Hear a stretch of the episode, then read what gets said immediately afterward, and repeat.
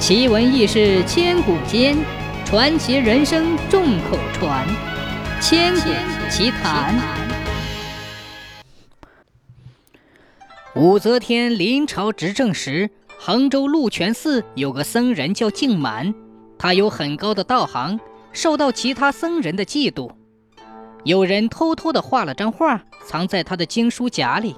画的内容有个女人坐在高楼上，而净满则在一旁弯弓搭箭，要射这个女人。然后又让他弟弟到皇宫里去告发。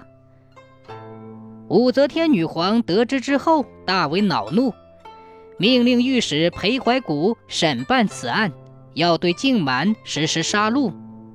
裴怀古坚持明断。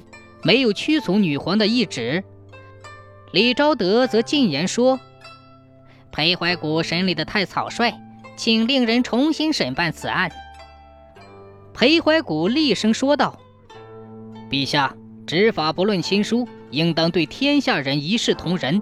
为什么让我诛杀无辜之人，以迎合圣上的旨意？倘使靖满有犯上之罪状，我又怎么好意思宽恕他呢？”臣愿意公平判决，尽量减少冤案，为此宁死不悔。武则天于是解除了原先的旨意。裴怀古后来以副职陪同胭脂威去突厥和亲，突厥封胭脂威为南面可汗，让他带兵入侵赵国。战事平定后，裴怀古才伺机逃了回来。在回逃的途中，由于他平日的身体虚弱，经不住奔驰颠簸，便向苍天诚恳祷告，誓愿死在大唐国土。